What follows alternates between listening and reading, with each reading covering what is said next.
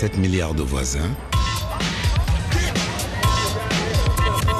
avec Emmanuel Bastide pour les voisins et les voisines.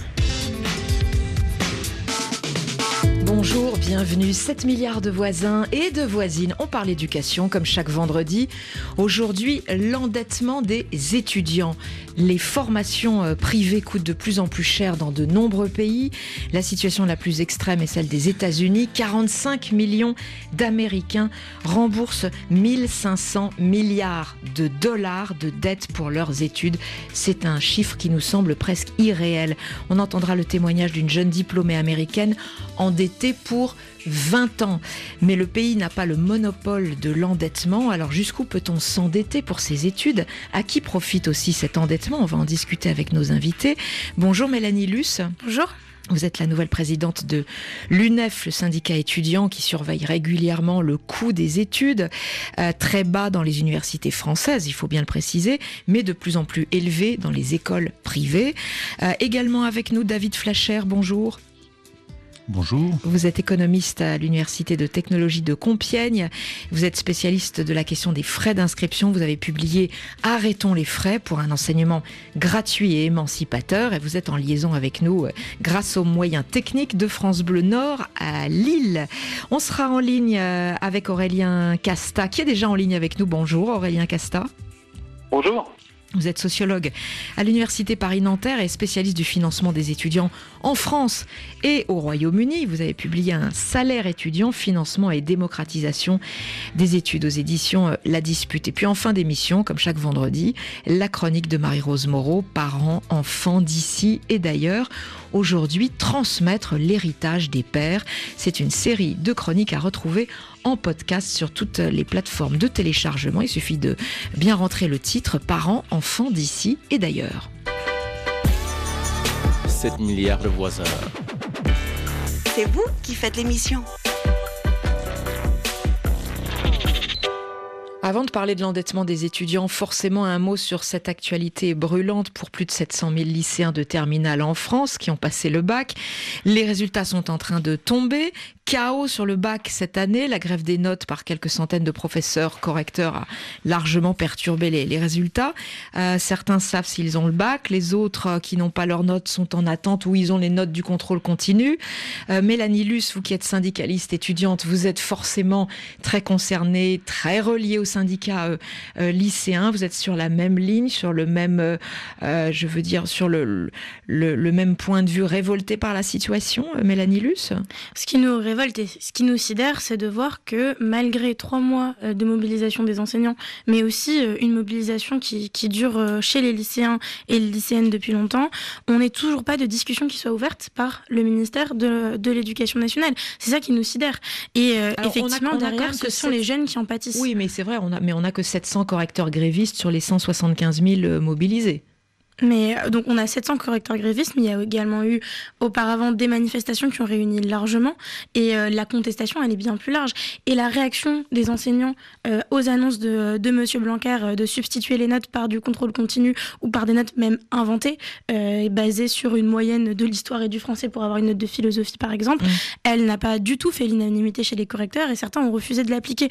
Donc le problème c'est que on a un conflit et ce sont les jeunes et donc les lycéens futurs étudiants qui en euh, et ça rajoute du stress alors que chacun attend euh, ses résultats euh, pour savoir s'il pourra aller à l'université. Qu'est-ce que vous demandez, vous, en tant que syndicat étudiant, avec les syndicats lycéens aujourd'hui? On pense qu'il est essentiel que des discussions soient ouvertes. Nous, on s'est opposé à la loi pour l'école de la confiance.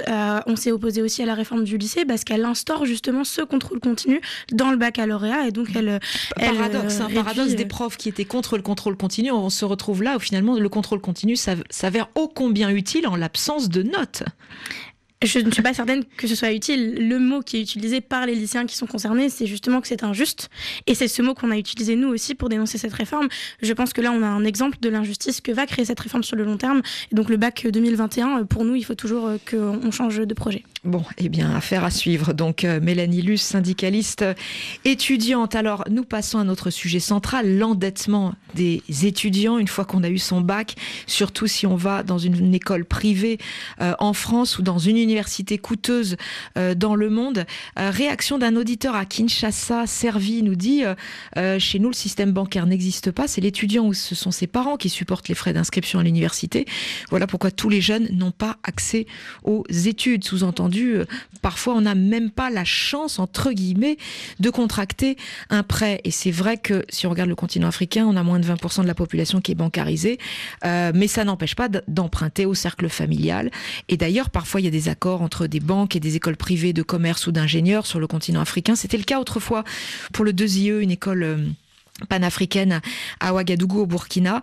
Euh, ça ne fonctionne plus d'ailleurs de cette façon-là, me semble-t-il. En tout cas, appelez-nous les voisins et les voisines si vous êtes concernés, quel que soit le montant de l'emprunt aussi.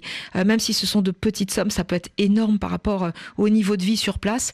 ou si vous êtes en train de chercher à réunir l'argent pour la prochaine rentrée, vous nous appelez au 33 1 84 22 71 71. On donne la parole à un premier auditeur, Amit Etan Jamena au Tchad. Bonjour Amit. Oui, bonjour, Emmanuel. Euh, vous avez emprunté, vous, pour passer votre baccalauréat Oui, j'ai emprunté de l'argent à mon, oncle. Mm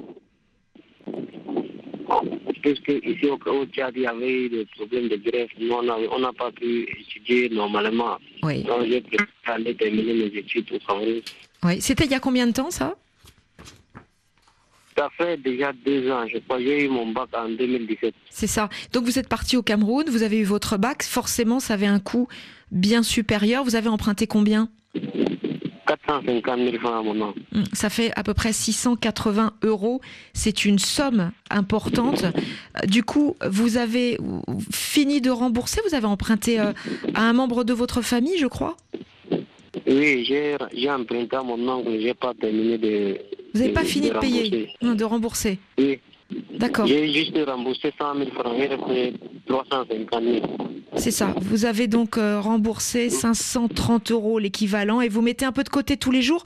Aujourd'hui, vous, vous faites quoi dans la vie, Amit? Je n'ai pas pu continuer mes études. Bon, je me suis, j'ai cherché de travail, je n'ai pas eu, je me suis engagé dans l'armée maintenant, je suis dans l'armée. Vous êtes dans l'armée précisément pour pouvoir rembourser votre dette pour ce fameux baccalauréat et pour vous donc euh, pas d'études faute de moyens financiers. Oui. Merci Amit de nous avoir euh, téléphoné. Euh, on va écouter euh, dans quelques instants. Bien sûr, je vous redonne votre numéro de téléphone hein, du standard. Vous pouvez continuer à nous téléphoner sur cet endettement étudiant 33 1 84 22 71 71. Dans quelques instants, on écoute un témoignage d'une diplômée américaine. 7 milliards de voisins. Ouais. 7 milliards de voisins. Tout le monde est voisin. Et tout de suite, nous donnons la parole à une jeune diplômée américaine. Bonjour Marie-Pierre Frigon. Bonjour. Vous êtes à Albuquerque, euh, au Nouveau-Mexique. Vous êtes diplômée depuis deux ans de l'Académie des Arts à l'Université de San Francisco. Quel est le montant de votre dette étudiante? À ce moment, je dois à peu près 170 000. 170 000 dollars américains. Vous remboursez combien chaque mois, Marie-Pierre? Je paye à peu près 1400 dollars américains par mois. Hmm. Sur un salaire de? À peu près 3000 dollars par mois américains. Vous remboursez pratiquement la moitié euh, de votre salaire. Vous travaillez comme community manager dans, dans une entreprise et vous allez rembourser comme ça pendant combien d'années, Marie-Pierre? À peu près 20 ans si tout va bien, si j'ai pas de paiement manqué ni de problème. J'ai emprunté à plusieurs banques, euh, c'est compliqué un peu la raison, mhm. mais c'est tout des, banques privées? Pour obtenir un, montage financier qui au total fait 170 000 dollars de dette. Comment vous avez vécu pendant vos études? Vous avez fait des études de photo? Euh, pendant mes études, j'ai travaillé deux jobs différents. J'ai travaillé comme euh, resident assistant dans les dortoirs. Ça veut dire que je reste dans les dortoirs avec les étudiants et je travaille là à peu près 20 heures par semaine pour aider avec les étudiants, pour euh, s'il y a un problème, c'est moi qui appelle pendant la nuit quand il y a personne qui peuvent l'aider. C'est ça, une sorte de euh, gardiennage des logements étudiants sur le campus. Oui, 20 heures par semaine et mon salaire pour cette job-là, c'était mon logement gratuit. Et parallèlement, vous avez gagné un petit peu d'argent aussi avec un autre petit boulot oui, je travaillais à peu près 10 euh, à 15 heures par semaine dans un petit café, pas trop loin d'où que j'étudiais. Hmm. C'était vraiment pour vivre parce que euh, même les prêts que j'ai pris couvraient pas tous mes, mes matériels pour l'école. Si je voulais manger occasionnellement, que c'était pas dans la cafetière à l'école, c'est comme ça que je payais juste un petit peu mes taux de la vie. Et aujourd'hui, alors euh, deux ans après, euh, quand vous avez trouvé du travail, est-ce que votre dette étudiante vous suit comme un fardeau? Est-ce que ça a déterminé, par exemple, la ville, le travail que vous avez choisi de prendre? Oui, c'est sûr. Euh, j'aurais peut-être pas choisi un travail à temps plein comme ça. J'aurais aimé continuer dans la photographie un peu plus, euh, être capable d'être artiste, euh, de continuer de travailler puis de prendre des photos, mais j'ai pas assez de temps à cause que je travaille à temps plein. Et pourquoi vous avez quitté San Francisco aujourd'hui? Vous êtes à Albuquerque, au Nouveau-Mexique? Ici à Albuquerque, au Nouveau-Mexique, ça me coûte à peu près la moitié des taux beaucoup moins cher qu'à San Francisco. Et c'est pour ça que vous avez décidé d'habiter euh, dans cette euh, ville principale du Nouveau-Mexique. C'est pour moins dépenser. C'est une des raisons. J'étais sûre que je serais pas capable de rester à San Francisco. Puis de rembourser mes prêts étudiants. Alors que peut-être pour mener une carrière de photographe, il aurait été préférable que vous vous installiez à San Francisco, non? Oui, ce serait probable. Mais euh, une des raisons que je suis venue ici à Albuquerque, c'est parce que il y a quand même une assez bonne euh, communauté des arts, même si c'est pas aussi gros qu'à San Francisco. Mm. Et vos parents? Pour prendre des gros prêts comme ça, c'est mm. mes parents qui ont signé comme responsables, mais c'est moi qui paye. Ils se sont portés caution, donc. Quel est le regard que porte votre famille et vous-même sur votre dette étudiante? Est-ce que vous regrettez? Est-ce que vous en discutez? Euh, Qu'est-ce que vous en pensez aujourd'hui, euh, deux ans après? Ben, Mes parents, ils pensent que l'affaire le plus important, c'est que j'ai eu mon degré. Et quand j'étais jeune, quand j'avais cet âge-là, quand je prenais cette décision-là, mes parents m'ont ils ont essayé de m'expliquer c'était quoi de prendre des gros prêts comme ça, de qu'est-ce que ça veut dire pour le mm. reste de ma vie. Mais j'étais si jeune que j'ai pas vraiment compris, j'ai pas vraiment su comment grave que c'était ce montant d'argent. Mm. Oui, je le regrette. Je trouve que c'est vraiment difficile. Euh, je trouve que ça va affecter pour le reste de ma vie, même après que j'ai fini de payer par exemple, euh, je vais peut-être jamais être capable de m'acheter une maison. Peut-être je vais être très vieille, que ça ne vaudrait même pas la peine. C'est des affaires comme ça qui sont très difficiles, puis même à mon âge, je suis très jeune, euh, c'est l'âge que j'aimerais être capable d'explorer ma vie, de peut-être voyager, de faire beaucoup d'affaires pendant que je suis jeune, mais c'est là que j'ai le plus de misère euh, financièrement. C'est très difficile pour moi. Qu'est-ce que vous avez envie de dire sur les dettes étudiantes en Amérique du Nord, Marie-Pierre? Ici aux États-Unis, on n'a presque pas de programmes d'éducation qui sont gratuits ou, pas trop chers. Euh, il y a beaucoup de pays euh, qui ont des programmes comme ça. Euh, au Canada, c'est de là que je viens, c'est de là que mon frère est allé à l'université. Ouais, mon frère il a payé beaucoup moins que moi à cause que nous, on est citoyens canadiens, puis les Canadiens payent beaucoup moins pour l'université. Le problème, c'est pas juste que les banques font des profits sur des étudiants qui cherchent un diplôme, mais c'est aussi que les États-Unis n'ont presque pas de programme pour l'éducation. Ça coûte tellement cher, même, même les universités publiques, ça coûte 10 euh, à 20 000 par année, hmm. puis c'est juste trop d'argent. Merci Marie-Pierre. Je rappelle que vous êtes une diplômée, Marie-Pierre, à Albuquerque, au Nouveau-Mexique, aux États-Unis. Merci. Merci beaucoup. 7 milliards de voisins parce que nous sommes tous des voisins. J'étais si jeune que je n'ai pas réalisé. Voilà cette phrase choc de cette jeune diplômée américaine qui en prend pour 20 ans si tout va bien, s'il n'y a pas d'interruption de carrière, euh, et 170 000 dollars à rembourser. Que vous inspire ce témoignage, David Flasher bah, ça m'inspire le fait que c'est absolument pas un problème mineur ou, euh, ou particulier à cette, à cette personne-là. C'est un problème qui est, euh, qui est général dans tous les pays qui ont mis en place des, des frais d'inscription. De fait, euh, on se rend compte que les étudiants font face à deux types de problèmes.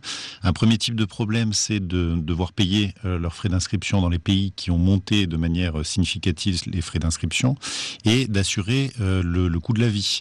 Et il y a un vrai enjeu de société à répondre à ces deux, à ces deux sujets c'est-à-dire à la fois euh, donner un accès gratuit à l'éducation et également de, de, permettre aux personnes qui viennent de milieux qui sont pas forcément suffisamment aisés de pouvoir accéder à un minimum de moyens. Et je crois que à travers cette question de la dette, euh, la question qui se, qui se pose, c'est celle du rôle qu'on assigne à l'éducation. Est-ce que l'éducation, au fond, est un investissement euh, social euh, pour faire société, pour favoriser l'émancipation, l'épanouissement individuel et évidemment l'insertion professionnelle, mmh. ou est-ce que, est-ce que l'éducation est avant tout une marchandise, euh, un investissement individuel qu'il va falloir rentabiliser. Surtout, ce qu'on comprend bien dans ce témoignage, c'est qu'en fait, cette dette, elle influence le reste de sa propre vie, le choix du métier. Elle ne, elle ne peut pas travailler comme photographe parce qu'elle elle gagnerait probablement pas assez d'argent pour rembourser sa dette, donc elle prend un autre job qui a rien à voir. Le choix de la ville où on s'installe aussi, où c'est là, on va aller là où on va trouver le plus facilement un emploi euh, alimentaire. Donc c'est quand même, c'est quand même une décision qui est très lourde de conséquences alors vous le disiez, euh, le, choix de cette personne, ce témoignage n'est pas isolé, les États-Unis ne sont pas isolés, c'est quand même un cas extrême, le cas de l'Amérique. Aurélien Casta, euh, vous, vous avez travaillé sur le cas du Royaume-Uni. Est-ce que le Royaume-Uni prend le même chemin que l'Amérique?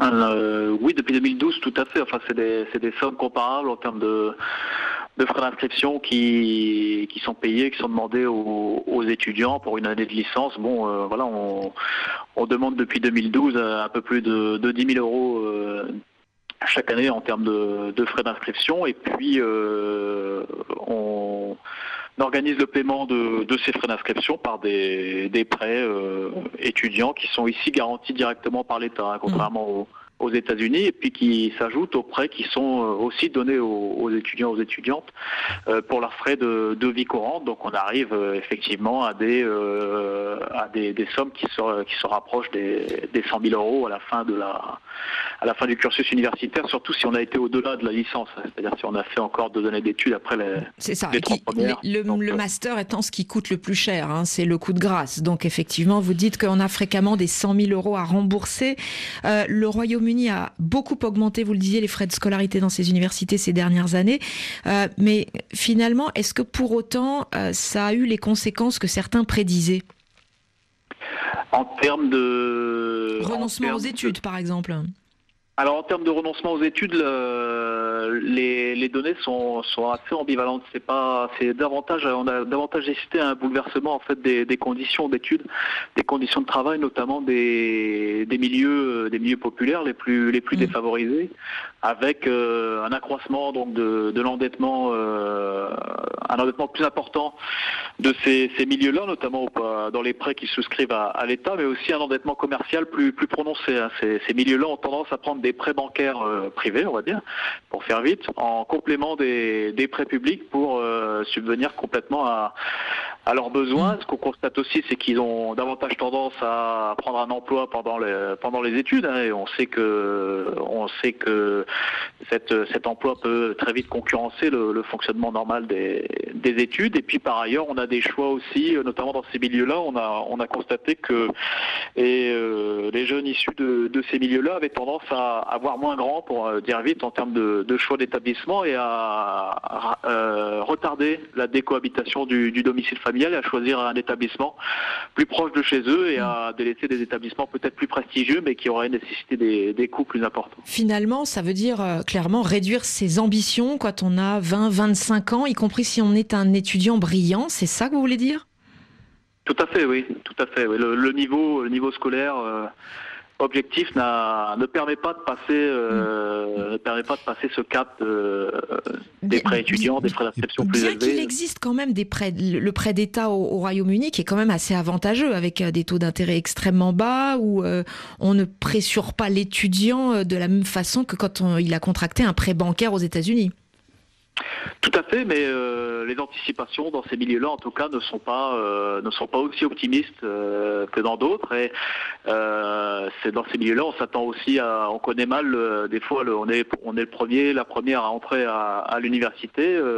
on connaît mal ce, milieu-là, on évalue mal peut-être le, coût de la vie des études, et puis on craint davantage le, le chômage suite aux études, et puis l'incapacité à à rembourser. Euh, voilà, donc c'est ces explications-là qu'on peut qu'on peut avancer pour euh, les anticipations dans ces milieux-là sont, sont très très mauvaises. Et il y a quand même énormément de craintes par rapport à, à l'endettement consécutif aux, études. Vous restez avec nous, je vous redonne. Oui, je, vous en prie, David Fleischer, après on va donner la parole à une Peut-être juste ajouter un, Juste ajouter un mot là-dessus. On voit euh, récemment, euh, il y a un an, le New York University, euh, qui est quand même une des plus prestigieuses universités américaines, a décidé, en tout cas sa faculté de médecine, a décidé de lever énormément de fonds privés pour ne pour que les étudiants n'aient plus à payer leurs frais d'inscription. Et l'idée de fond, c'est que cette dette étudiante conduisait, y compris les meilleurs étudiants, à choisir des filières en médecine qui ne répondaient plus à l'intérêt social du pays. Et donc, finalement, si on formait que des chirurgien esthéticien, pour, la faire courte, euh, ça n'avait absolument plus de sens. Et, donc, on en est arrivé à, un coup de tonnerre, d'une certaine manière, dans ce, dans, dans, ce milieu américain où les frais d'inscription sont très élevés, et en plus dans une université prestigieuse, de dire qu'aujourd'hui, cette dette étudiante transforme complètement les carrières et euh, est, un, est un puissant moyen de pousser les gens vers des, des hors de l'intérêt général. Vous voulez dire que même dans un système ultralibéral, elle est de moins en moins bien acceptée, même d'un point de vue économique, euh, et qu'on ne voit pas bien l'intérêt finalement non, mais non seulement elle n'est pas acceptée, mais on se rend compte que c'est un échec majeur. Aujourd'hui, dans la campagne, enfin déjà dans la précédente campagne américaine, Bernie Sanders, Hillary Clinton avaient, euh, fait de, cette question une question importante. Centrale, en effet. Bernie Sanders voulait qu'on efface carrément la dette. Hein. Et là, et là, dans cette nouvelle campagne, il dit qu'il veut un, effacement entier, entier de la dette. Donc c'est clair. Et aujourd'hui, 1600 milliards, vous l'avez dit en, début d'émission, de, de dette.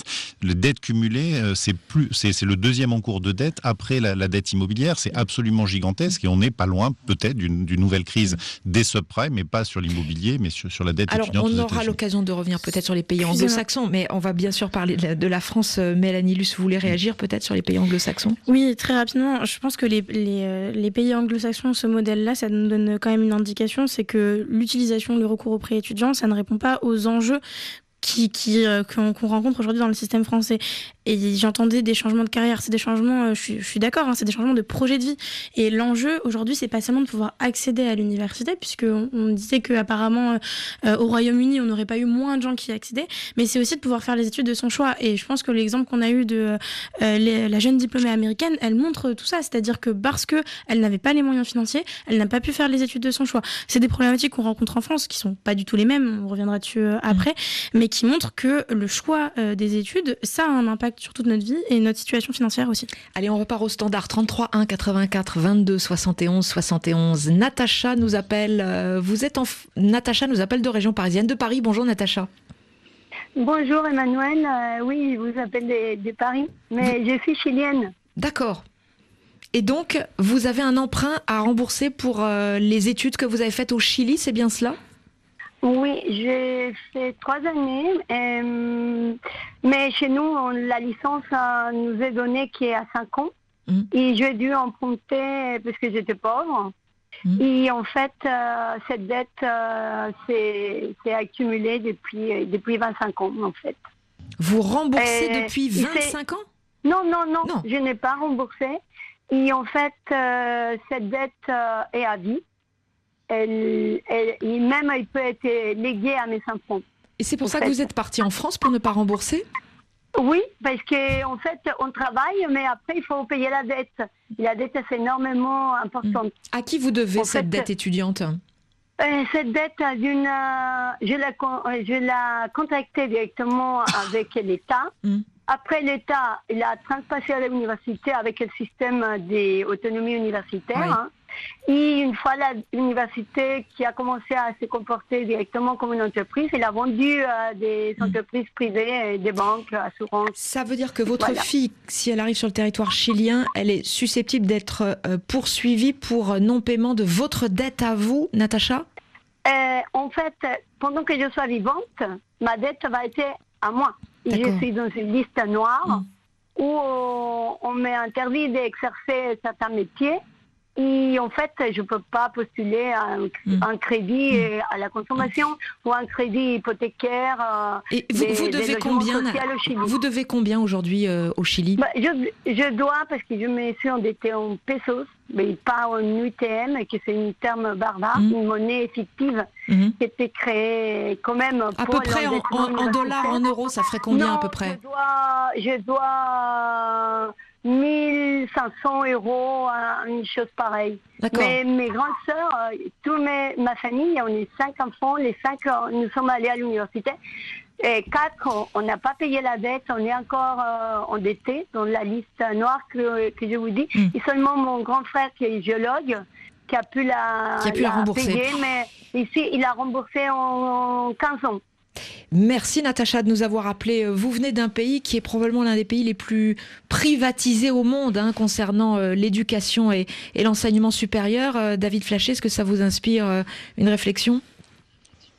Oui, alors le Chili est, intéressant de ce point de vue-là, puisque, puisque c'est Milton Friedman et, les, les, les, tenants de l'école de Chicago qui ont été au moment de, Pinochet, de la dictature de Pinochet au Chili, pour mettre en place un système complètement, complètement privatisé, où la, dette, où la dette assomme les gens. Et en fait, il faut vraiment comprendre, parce que nous, en tant que chercheurs, avec un certain nombre de collègues qui avons travaillé sur ces sujets, on a essayé de comprendre quel était, euh, quel était l'objectif de, de, ce, de ce mode d'organisation. Et en fait, on se rend compte, et, la thèse qu'on essaye de défendre ici, c'est que la dette étudiante, euh, le but, c'est euh, c'est pas de, de mieux financer l'enseignement supérieur, c'est de faire porter sur les gens une dette, parce qu'une fois qu'ils ont une dette, on le voit bien, ils sont obligés de faire ce qu'on leur demande. Ils sont obligés d'être dociles sur le marché du travail. Alors, je pourrais vous expliquer comment est-ce qu'on arrive à cette conclusion. Ça a de renflouer les caisses des universités qui avaient besoin de rester dans une compétitivité internationale et de, et, de rester dans un domaine d'excellence de, quand même. Et puis sinon, de faire, de, faire de faire fleurir un, système d'écoles privées aussi qui procure des emplois, euh, euh, qui tout un secteur privé qui, qui est un secteur marchand. Euh, est-ce que, est que pour autant il y, a, ce complot que vous dénoncez? Je ne sais pas, c'est discutable. Et ben justement, moi je voudrais vous donner quelques arguments en ce sens. C'est-à-dire que le, cas anglais est intéressant. Lorsque on met en place des frais d'inscription, euh, on explique qu'effectivement il faut que, vu, que les familles, les, étudiants vont profiter du fait d'avoir fait des études, il faut leur faire supporter une partie de ce coût-là, ce qui permettra à l'État de faire des économies. Donc on peut imaginer qu'effectivement c'est une forme de transfert du coût vers les étudiants. Ce qu'on constate en réalité, c'est qu'à partir du moment où on décide de mettre en place des frais d'inscription, on met en place aussi ces fameux prêts garantis par l'État. Et ces prêts garantis par l'État, euh, ils ont un coût parce que vous voyez, il y a un certain nombre de, personnes qui ne remboursent pas, qui ne rembourseront pas, qui vont rembourser qu'une seule partie. Et ce qu'on constate en Angleterre, c'est que les économies que l'État a fait d'un côté, il, les a utilisés pour garantir les prêts. Donc au final, l'un compense quasiment l'autre. Donc c'est neutre budgétairement. Donc on est passé d'une situation où il n'y avait pas de frais d'inscription en Angleterre et très peu de dettes à une situation où il y a beaucoup de dettes, mais où finalement l'État n'a rien économisé. Alors soit on se dit qu'ils sont totalement incompétents et qu'ils n'avaient pas mesuré ça, soit on se dit qu'ils n'avaient pas mesuré la crise, mais la décision de monter les frais d'inscription de manière extrêmement élevée, c'était en 2010, donc c'est après la crise financière de 2008. Euh, donc là, forcément, euh, il y a, d'autres éléments qui, peuvent, qui, qui, qui, doivent expliquer euh, le, choix du gouvernement de mettre en place des frais d'inscription et un système d'endettement, comme souhaite le faire d'ailleurs un certain nombre d'acteurs autour du, président Macron Alors justement, on arrive à la France. Euh, Mélanie Luce, je vais poser la question aussi à Aurélien Casta, mais est-ce que, est -ce que la France pourrait arriver à la situation anglaise selon vous, Mélanie Luce? Alors j'espère que non, ça dépend euh, aussi des volontés de nos gouvernants. Là, on est quand même dans une situation où on a eu, on vient de vivre une augmentation importante des frais d'inscription pour les étudiants étrangers. Euh, c'est la première étape. Jusqu'à 70% pour le master, mais euh, les universités vont avoir probablement des marges de manœuvre et d'ajustement quand même, Alors, leur autonomie. 1700%. Ce qui s'est passé exactement, c'est qu'il y a eu des batailles dans les universités où les étudiants se sont mobilisés et ont déposé des motions et que donc on se retrouve avec beaucoup d'universités qui effectivement n'appliqueront pas cette mesure puisque c'est une mesure qui est impopulaire dans la communauté universitaire. Il y a eu un vote, euh, elle a été présentée dans les instances universitaires.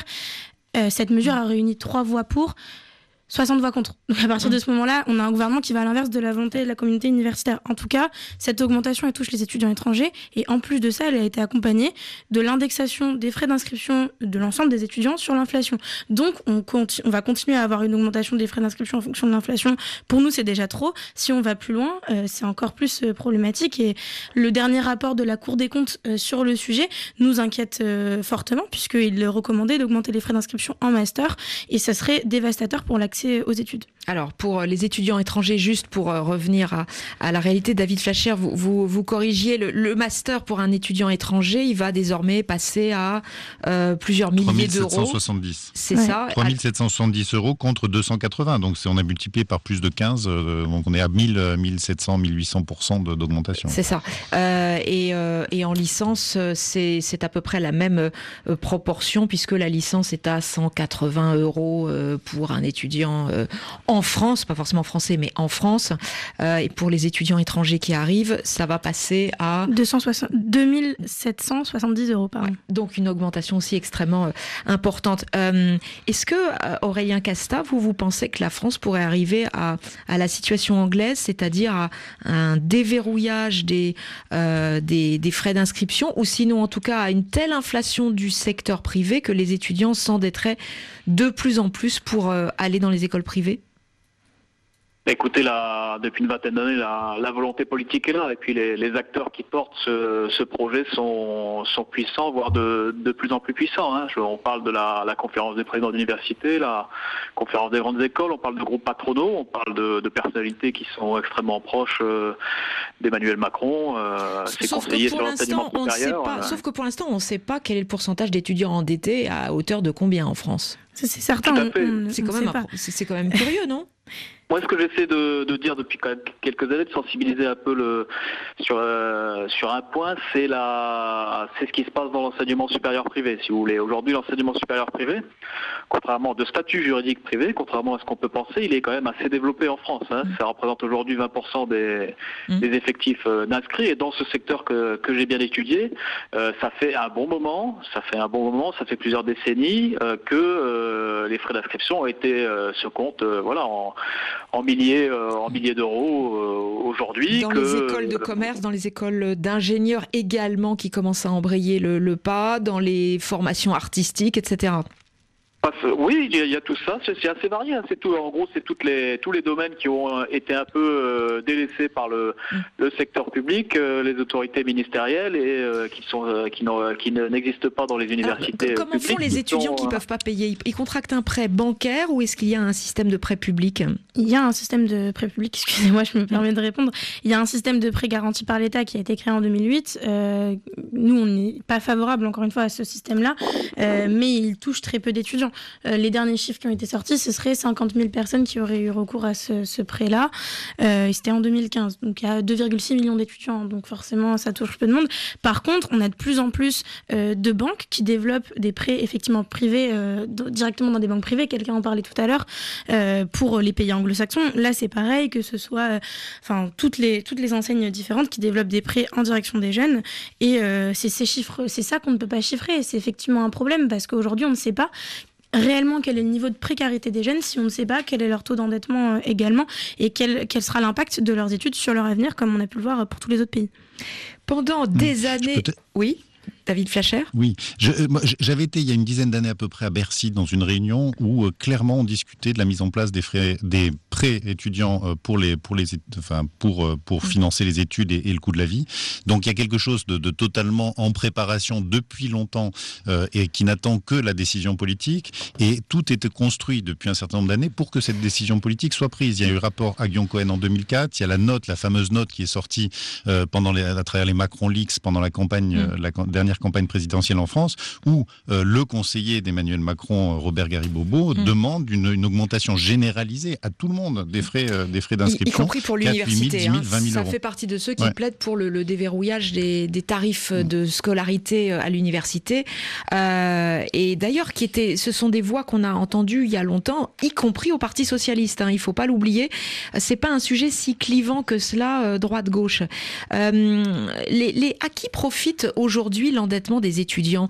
Est-ce que les banques réellement euh, gagnent de l'argent sur cet endettement Vu l'extrémité à laquelle on est arrivé aux États-Unis, on voit bien que maintenant même les banques se revendent elles-mêmes la dette et qu'elles sont elles-mêmes en difficulté. Est-ce qu'aujourd'hui il y a la démonstration que ça profite pas aux banques ou ça reste encore quelque chose de très intéressant pour les banques? David Flasher. Bah, Ce que, ce, que propose, ce que proposait Robert Garibobo dans, dans sa note, c'est clairement de, de, mettre en place un système de prêt, de, de prêt étudiants fondé sur le système, euh, sur le système bancaire privé, euh, avec des prêts qui aillent directement de la banque vers les universités sans même passer par les comptes des étudiants. Et comme ces prêts seront garantis par l'État, les banques ne prennent aucun risque. Donc de fait, euh, il y aura, il y aura des bénéfices et parfois des bénéfices importants pour les, pour les, pour Oui. les banques, pour le système banque Et financier. donc, donc, ce sont euh, du coup euh, des dépenses euh, publiques. Euh, si si l'État est caution, hein, comme vous nous l'expliquiez pour le Mm. cas de- du Royaume-Uni, Aurélien Casta. Ça- Oui, à un moment donné, je- ça je- coûte de l'argent à quelqu'un. Tout à fait. Et juste pour compléter peut-être euh, ce qu'a dit David, euh, juste sur les, les groupes sociaux qui peuvent euh, bénéficier de ça.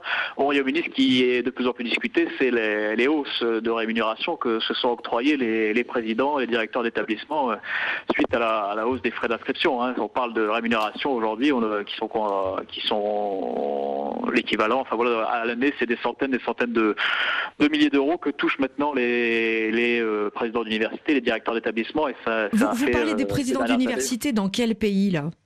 Là, au Royaume-Uni, Oui. au Royaume-Uni, et on peut penser que voilà, il y a des, il y a des acteurs qui, des, qui regroupent les directeurs d'établissement, qui, qui voient soit dans la hausse des frais d'inscription le, le moyen d'accroître soit leur, leur pouvoir euh, politique, euh, Mm. leur pouvoir tout court, leur pouvoir économique, bien sûr. C'est clair qu'il y a une fuite en avant des dépenses euh, de fonctionnement de, de ces universités en Amérique du Nord comme au, au Royaume-Uni, mais elles vous répondront qu'on est dans une compétitivité mondiale à l'excellence et à la matière grise, et que donc si on veut rester compétitif, il faut bien payer les profs qui sont sur un marché international et donc aussi les, les présidents d'université. Mais là, Et c'est un système qui est d'ailleurs très là, différent du pas, là, on paye français. pas les. Puisque en France, les profs ne sont, on doit pas, on doit pas euh, faire une compétition dans le paiement des enseignants. On a des enseignants qui sont quand même fonctionnaires de l'État. David Flacher, vous vouliez intervenir et là-dessus puis, et puis vous, a- vous avez eu en Angleterre, c'était assez intéressant, une massification de l'enseignement supérieur qui s'est fait quasiment euh, sans augmentation du nombre d'enseignants chercheurs titulaires. Mm. Ça s'est fait essentiellement avec des vacataires dans des conditions extrêmement précaires. Il y a eu une grève absolument gigantesque les, les, les mois derniers euh, en Angleterre parce que parce qu'il n'y avait pas de système de retraite bien bien installé, que, que cette précarité posait un, un réel problème. D'accord. Euh, le, le diplôme, pendant des années, on a eu des études internationales qui ont démontré que finalement, investir dans des études supérieures, c'était euh, le placement le plus rentable au monde, meilleur placement que des placements boursiers, sous-entendu qu'on récupérait largement ses frais d'études avec euh, en retour un bon salaire. Est-ce que c'est toujours vrai à la lumière de ce qui se passe aux États-Unis, au Royaume-Uni, ou pas Aurélien Casta? Bah, si vous voulez, là, on, en vient aux, enjeux économiques euh, cruciaux que pose cet endettement étudiant. Euh, voyez, elle- là, on, s'expose aujourd'hui et la, la dette étudiante alimente ça à des crises économiques extrêmement graves, euh, y compris dans les pays, euh, les plus riches, euh, où l'endettement participe à un appauvrissement général de la la population, à une contrainte sur les contraintes euh, à la baisse donc sur les sur les revenus salariaux, avec des risques de, crise économique, avec une spirale déflationniste. hein. je passe sur les techniques là, de- des économistes, mais bon, euh, des crises comparables, à- on peut craindre une crise comparable à, à celle des années 30. C'est ce qu'évoquait l'économiste Annie Vinocure déjà il y, a, il y a une dizaine d'années. Il y a un risque déflationniste à force de pousser les personnes à s'endetter pour leurs études, de s'endetter pour leur logement, de Même si on est sur un marché de l'emploi relativement fluide. et, et, euh, tout ça, tout ça, c'est des contraintes énormes. hein. Vous voyez, vous avez vu le témoignage en début de, en début d'émission de, de cette dame. Le, le- le cycle de vie euh, des personnes est complètement bouleversé. hein. On le mesure mal aujourd'hui, mais l'éducation gratuite, ça, c'est quelque chose qui, qui euh, implique un certain, un certain cycle de David- vie et passer à une Flacher, éducation payante. David Flacher, juste un, mot. Est-ce que pour vous, il y a un pays modèle? Ah bah, les pays nordiques sont, sont, sont beaucoup plus intéressants. Le Danemark, prenez l'exemple du Danemark, vous avez non seulement la gratuité des études, mais euh, entre 400 et 800 euros pour tous les étudiants, selon qu'ils habitent chez leurs parents ou qu'ils ont un logement séparé. Ils peuvent avoir donc tous les étudiants, indépendamment de leur milieu social, ont 800 euros par, euh, par mois pour, euh, pour, pour payer, en tout cas pour subvenir à une partie de, de- du coût de la vie. C'est quand même quelque chose de complètement différent. On voit l'éducation, on voit l'intérêt de l'éducation complètement différent. Ouais, On vous dira qu'il y a moins d'étudiants aussi qu'en France. On, est à- on prévoit pour 2022 2 700 000 étudiants euh, en France. Mélanie Mais la vous- population est plus petite aussi. Oui. Vous préparez le nouveau rapport qui devrait sortir à la rentrée sur le coût de la vie euh, pour les étudiants en France. Les tendances qui s'annoncent en quelques mots c'est compliqué de faire un, un teasing, mais pour euh, effectivement revenir sur des éléments que tout le monde euh, a, on a hier le gouvernement qui a décidé de proposer une augmentation du prix de la restauration universitaire. En plus de ça, je, je le mentionnais juste avant, mais une revalorisation, donc une augmentation des frais d'inscription euh, due à l'inflation cette année, alors qu'ils étaient gelés depuis mmh. un certain temps. on a en plus une baisse des APL qui a été annoncée. Des aides sociales. Mmh. Oui, des aides au logement et les bourses étudiantes qui n'ont pas augmenté depuis que Emmanuel Macron est arrivé au pouvoir, qui n'ont pas été réellement revalorisées depuis 5 ans. Donc, on se retrouve dans une situation où la précarité euh, étudiante, là, elle commence euh, à augmenter euh, fortement. Et ça, ça s'accompagne d'un manque de financement global dans l'enseignement supérieur qui fait que les tarifs que payent les étudiants sur les campus augmentent aussi, que ce soit la cafétéria, puisque là, on parle du restaurant universitaire, mais les cafétérias et les logements étudiants ont aussi des prix qui augmentent. Donc, on a une situation qui devient de plus en plus critique. Même si les frais d'inscription dans les universités publiques restent encore très bas.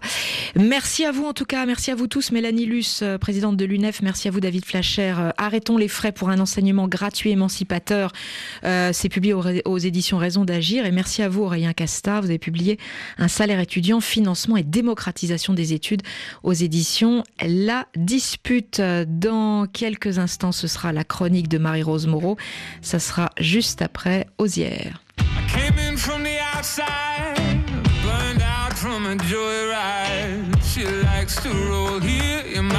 Ashes anyway. Played from the bedside, still about starlight. There was my heart, the drums that start off night and day. The same kind of music haunts her bedroom. I'm almost me again,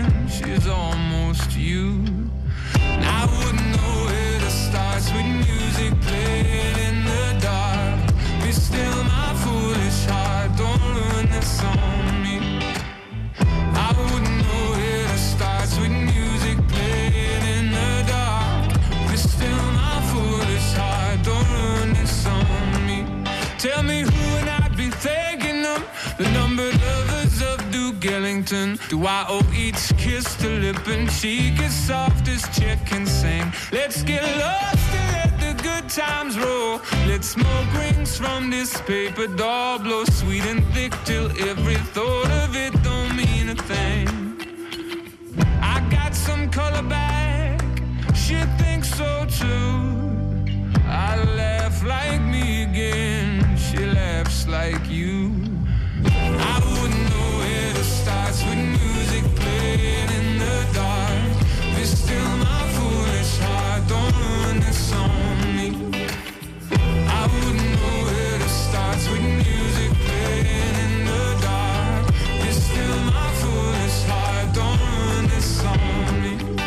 Vous écoutez 7 milliards de voisins, on est en direct sur RFI. Maintenant, on passe la parole à Marie-Rose Moreau pour sa chronique hebdomadaire.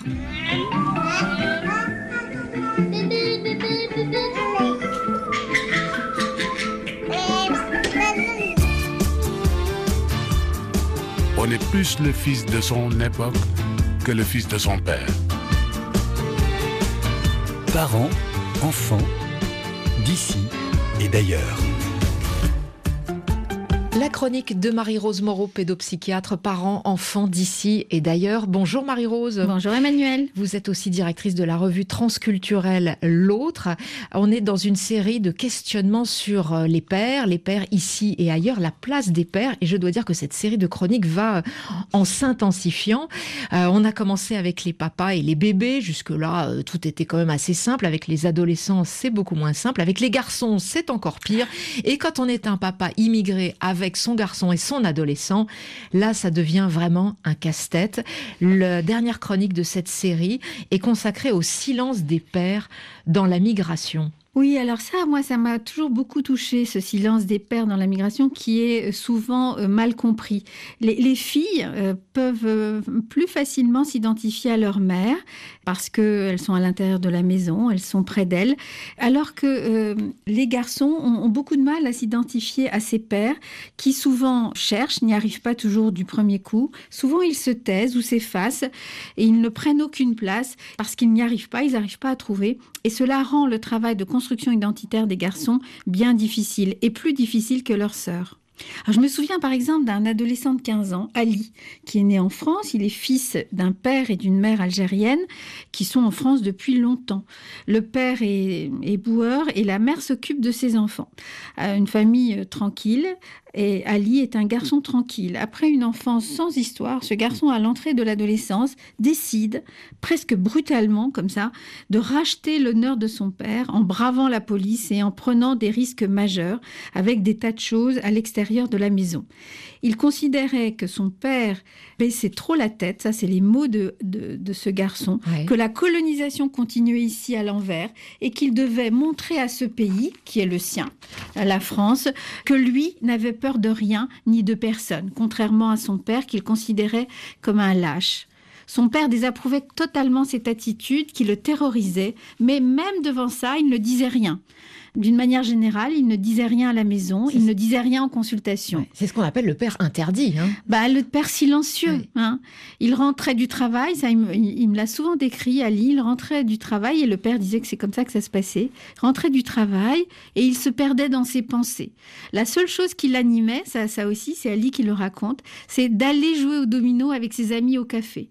En fait, monsieur dira, j'avais vraiment tellement peur de ne pas savoir faire avec mon fils que j'étais totalement Mm. La seule manière de sortir de cette impasse que nous avons trouvée ensemble en consultation, c'était de reconstituer un lien père-fils en s'appuyant sur le grand-père. En fait, Ali porte le nom de son grand-père paternel qui est enterré euh, en, Algérie, qui est mort depuis euh, déjà un certain temps. Et donc, ils ont décidé de partir ensemble en Algérie sur la tombe du grand-père paternel, ce grand-père qui était typographe et qui était féru de beaux textes anciens. Et à partir de cet acte père-fils, nous avons aidé à reconstituer un lien père-fils qui permette au fils de s'appuyer sur son père et sur l'histoire de son père, de l'accepter tel qu'il était, de comprendre que sous le silence, en fait, c'était le doute et c'était pas du tout le désintérêt. Ali suit actuellement un BTS pour travailler dans l'imprimerie. C'était sa manière à lui de trouver un lien avec euh, les pères, la lignée des pères et rendre la parole à son père pour intégrer ses enfants finalement, euh, ne jamais oublier euh, ses racines, alors que certains pères, par leur silence, font une croix sur un pan de l'histoire familiale. Mais oui, exactement. Euh, on a besoin vraiment d'un père dont, on est fier. Et si c'est pas le père, c'est des images paternelles ou c'est des fonctions paternelles. Mais on doit s'appuyer sur ces images, même pour les dépasser, même pour les contester. Et il faut pouvoir se situer par rapport à un père et, et, pouvoir être fier de lui. Par exemple, dans cette histoire, il a fallu repasser par le grand-père paternel, qui était une figure beaucoup plus valorisée que celle de son père, blessé par la migration. Mais quoi qu'il en soit, être fier de cette histoire, trouver dans l'histoire de sa famille et de ses pères des raisons euh, d'espérer. Merci Marie-Rose Moreau. À réécouter les chroniques euh, parents-enfants d'ici et d'ailleurs en podcast sur toute euh, cette série qui était consacrée à la place du père. Alors on dit quoi? Retrouvons la voisine Diara Ndiaye qui se trouve actuellement au Niger pour son émission Alors on dit quoi? Bonjour Diara. Bonjour Emmanuel. Alors on dit quoi est à Niamey pour le festival de la mode africaine, le FIMA, et vous êtes en backstage à des défilés. Eh bien, nous préparons une émission spéciale consacrée à cet événement, considéré comme l'un des plus grands rendez-vous dédiés à la mode sur le continent. Il fait rêver notamment les jeunes créateurs. J'ai participé au FIMA lors euh, de la 11e édition. C'était au Maroc, plus précisément à Dakar, c'était en 2018. Après tout, c'est quand même euh, le Festival international de la mode africaine. Donc c'est un élément phare vraiment dans ce que nous on fait que de pouvoir défiler sur un grand podium comme le FIMA. FIMA, symbole de l'unité. FIMA, une rencontre de paix, la joie, la solidarité. Voilà donc un rêve de mode. Rendez-vous demain, Diara, à 11h10, temps universel, pour un spécial mode africaine dans Alors on dit quoi? Merci Emmanuel, c'est exactement cela. Euh, nous verrons quelles sont les initiatives mises en œuvre pour euh, développer et professionnaliser la mode africaine. À demain, Diara, le rendez-vous est pris. Merci Emmanuel, à très vite. Et lundi, 7 milliards de voisins, je laisse le micro à Samira Ibrahim. Elle vous propose de réagir au foot. Gros plan sur les supporters. Quel supporter êtes-vous? Si vous vivez H24 à l'heure du foot, vous aurez la parole lundi.